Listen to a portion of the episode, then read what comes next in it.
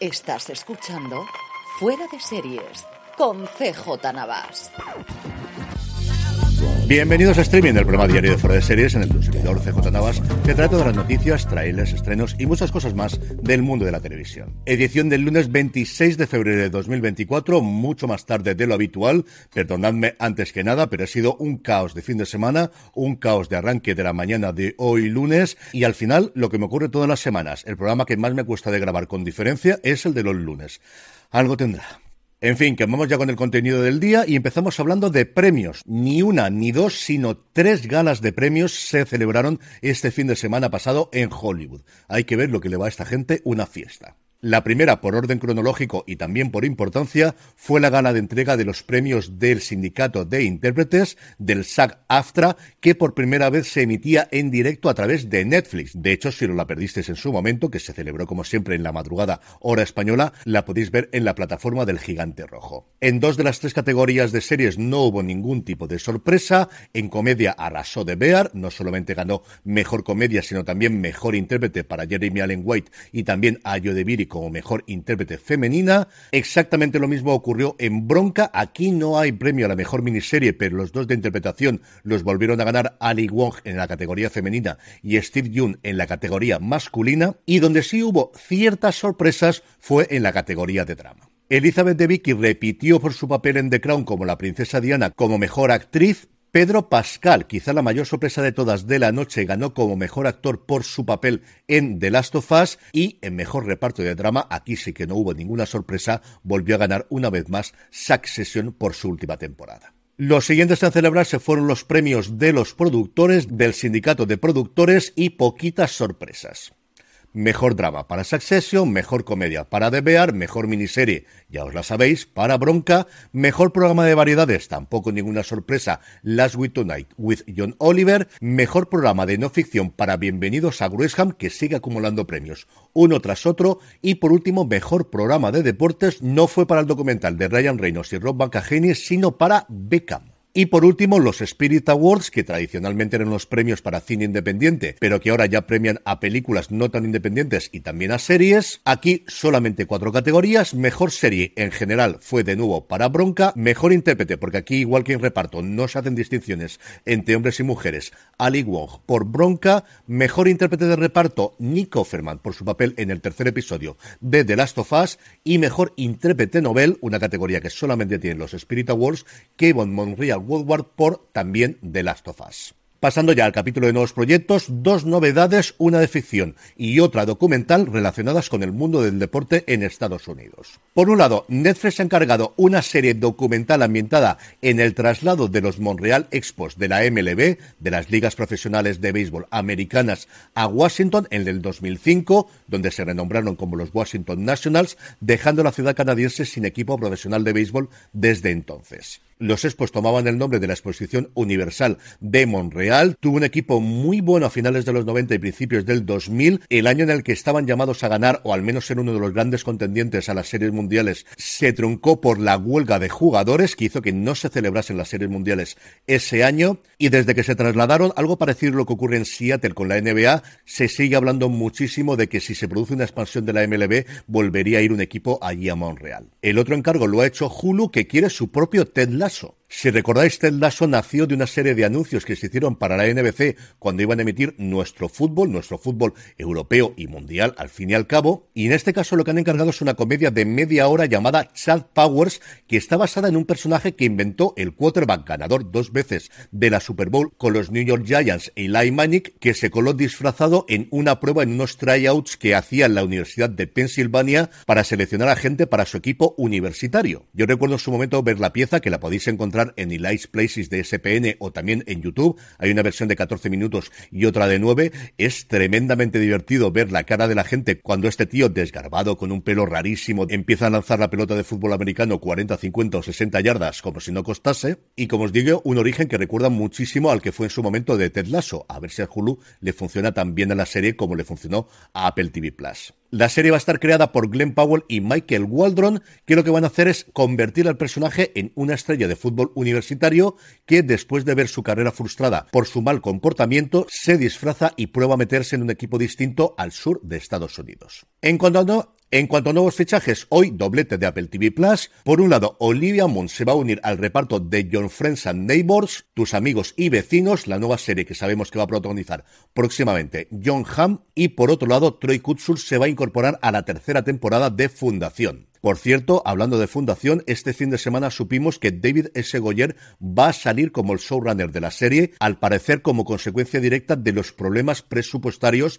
que estaba acumulando la serie en esta tercera temporada, que no venían de ahora, que esto venía arrastrándose desde el principio. Goyer parece que va a seguir como guionista, pero no va a hacerlo como showrunner, se va a encargar a partir de ahora Bill Bost y tampoco como director, porque Goyer siempre había dirigido episodios, especialmente los finales de temporada, hasta ahora en Fundación. En el apartado de renovaciones, cancelaciones, resurrecciones, rodajes que se retoman y cosas similares, os recordamos que Blue Light se renovó por una tercera y cuarta temporada, la renovación que quedó un poquito opacada en nuestro país por toda la movida que se generó alrededor del Ministerio del Tiempo. Netflix ha confirmado que tras las huelgas y los problemas meteorológicos de los últimos días en Vancouver, ya ha comenzado la grabación de la sexta temporada de Virgin River. A esta noticia, por cierto, se acompañaba el rumor de que la plataforma estaría explorando la posibilidad de desarrollar una precuela de la misma, centrada en la vida anterior de los personajes de Sarah y de Everett. Y por último, en un movimiento que cada día es más común para meter un poquito de presión a las cadenas,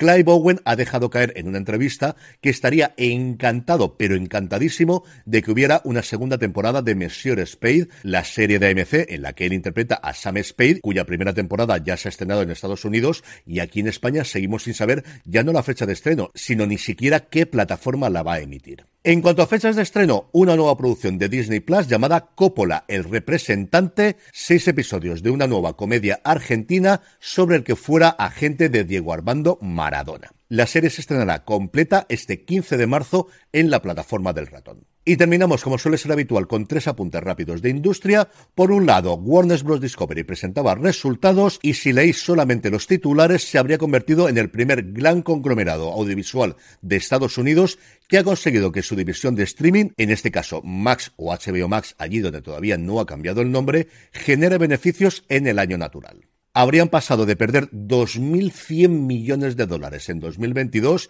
a haber ganado 103 millones de dólares en el pasado 2023. ¿Y por qué es de cielos de los titulares? Pues porque esta cifra tiene algo de trampa, y es que en el resultado total no solamente se meten los ingresos por streaming, sino también aquellos que siguen teniendo HBO por cable, algo que hace no demasiado tiempo reportaba la compañía 2.000 millones de beneficios todos los años como un reloj. Por su parte, Prime Video, después de la incorporación de anuncios a su plataforma, ha decidido, igual que Netflix, tener un evento de upfronts, presentar toda su próxima programación a los anunciantes de Nueva York. Esta presentación tendrá lugar el próximo 14 de mayo. Y por último, una curiosidad, Benioff y Weiss están de tour promocionando el problema de los tres cuerpos y en una entrevista larga que van para el Wall Street Journal afirmaron que su plan original para concluir Juego de Tronos era rodar tres películas para estrenarse en cines. Lo que ocurre es que HBO decidió descartar la idea, eso se reconvirtió en los 13 episodios de la séptima y octava temporada con el resultado que todos conocemos. En el apartado de los vídeos y trailers, hoy especial de los premios del Sindicato de Intérpretes de los Saga Awards. Todos ellos están disponibles en el canal de Netflix. Por un lado, la reunión de Breaking Bad, el reparto de la mítica serie se encargó precisamente de entregar el premio al mejor reparto de la serie dramática. Exactamente lo mismo ocurrió con comedia con el reparto de Modern Family, en el que aparecía Sofía Vergara y el resto. La diferencia es absolutamente alucinante. Y luego dos momentos de la gala que no me puedo dejar de recomendaros. Por un lado, Billie Eilish cantándole a Melissa McCarthy cuando iban a entregar un premio y luego el speech, el discurso de agradecimiento de Pedro Pascal cuando recibió su galardón. Y vamos ya con los estrenos del día, pero antes una pequeña pausa. Estamos ya de vuelta. Hoy tres estrenos tenemos. El principal de todos es en AMC Plus, el spin-off de The Walking Dead, The Ones Who Live, la vuelta de Michonne, la vuelta de Rick, en cinco episodios que podremos ver una vez a la semana todos los lunes en AMC Plus. También en AMC, pero en este caso sin el Plus, en el canal lineal de toda la vida, podemos ver Obituary, esta serie sobre una mujer especializada en escribir esquelas para los periódicos, que empieza a quedarse sin trabajo, solo le van a pagar por aquellas esquelas que escriba a partir de ahora y decide pues que necesita clientes y que mejor que matar a gente para así poder escribir sobre ellos. Y por último, a partir de las 10 de la noche, un nuevo informe plus en el canal de Telefónica, Feliciano López diferente, hablando sobre el genial jugador, especialmente en hierba español, que desde luego en los últimos años fue mucho más conocido por su papel en la prensa rosa que en las canchas de juego. Y antes de ir con la despedida de hoy, vamos con la buena noticia del día, y es que Radio Televisión Española ha anunciado el fichaje de Berto Romero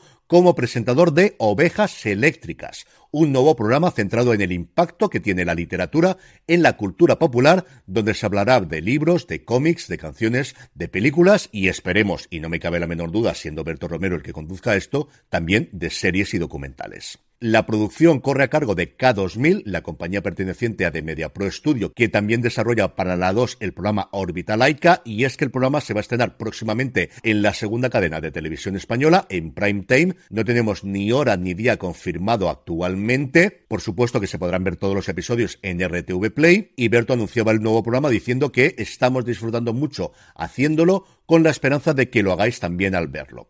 Gracias a toda la gente implicada por la confianza. ¡Vamos! Pues desde luego, por mi parte, solamente aplaudir la iniciativa por parte de Berto, por parte de la productora y por parte de Radio Televisión Española, y sin duda aquí tienen un espectador para todos los programas que hagan de este maravillosamente titulado Ovejas Eléctricas. Y ahora ya sí, vamos con la despedida de hoy, que nos la enviaba Israel Basalobre a través de un comentario en YouTube.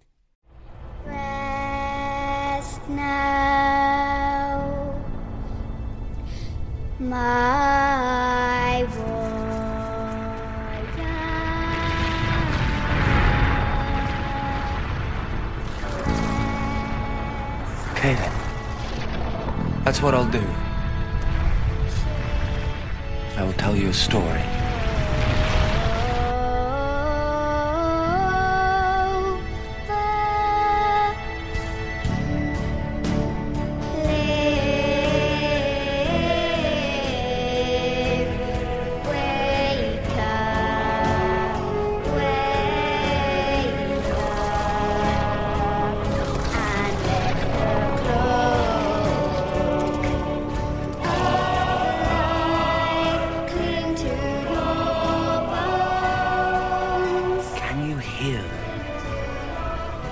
These people who lived in terror of you and your judgment. All these people whose ancestors devoted themselves, sacrificed themselves to you. Can you hear them singing?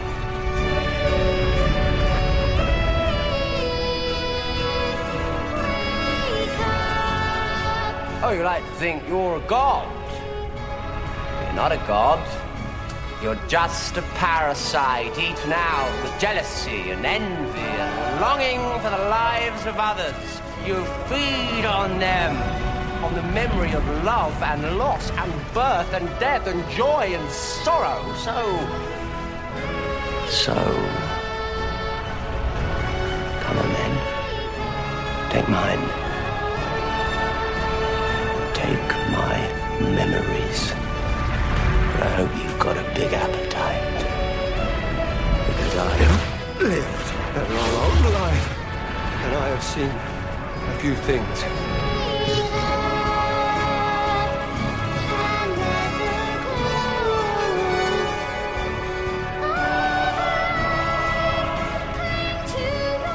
Away from the last great Time War.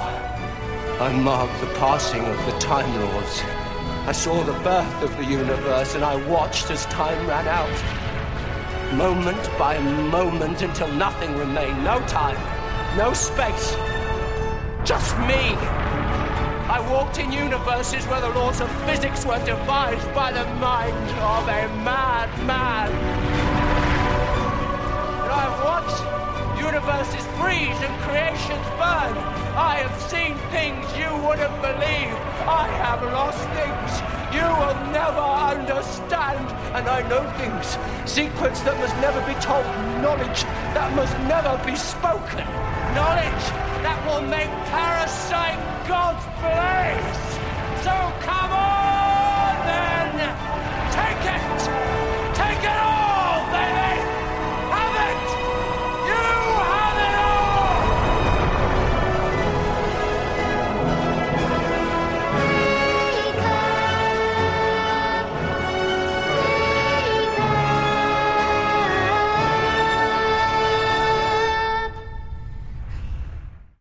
Mi agradecimiento a Israel por mandarnos el corte, mi agradecimiento a Matt Smith, que para mí es mi Doctor Who. Yo me enganché con los últimos coletazos de Tennant, así que para mí mi Doctor Who es Matt Smith. Mi agradecimiento desde luego a Doctor Who y a la BBC, que igual que hace barra basadas, y lo dijimos el viernes pasado, cuando hace cosas bien hechas, hay que reconocérselo. Mi agradecimiento a ti por escucharme todos los días y de nuevo mis disculpas por tener el programa hoy mucho más tarde de lo habitual. Pasaros por fuera de series.com y por nuestra tienda, la tienda fuera de series, fuera de series.com barra donde seguro que tenemos algo que te gusta. Me despido hasta mañana, que tengáis una muy feliz semana y recordad, tened muchísimo cuidado y fuera.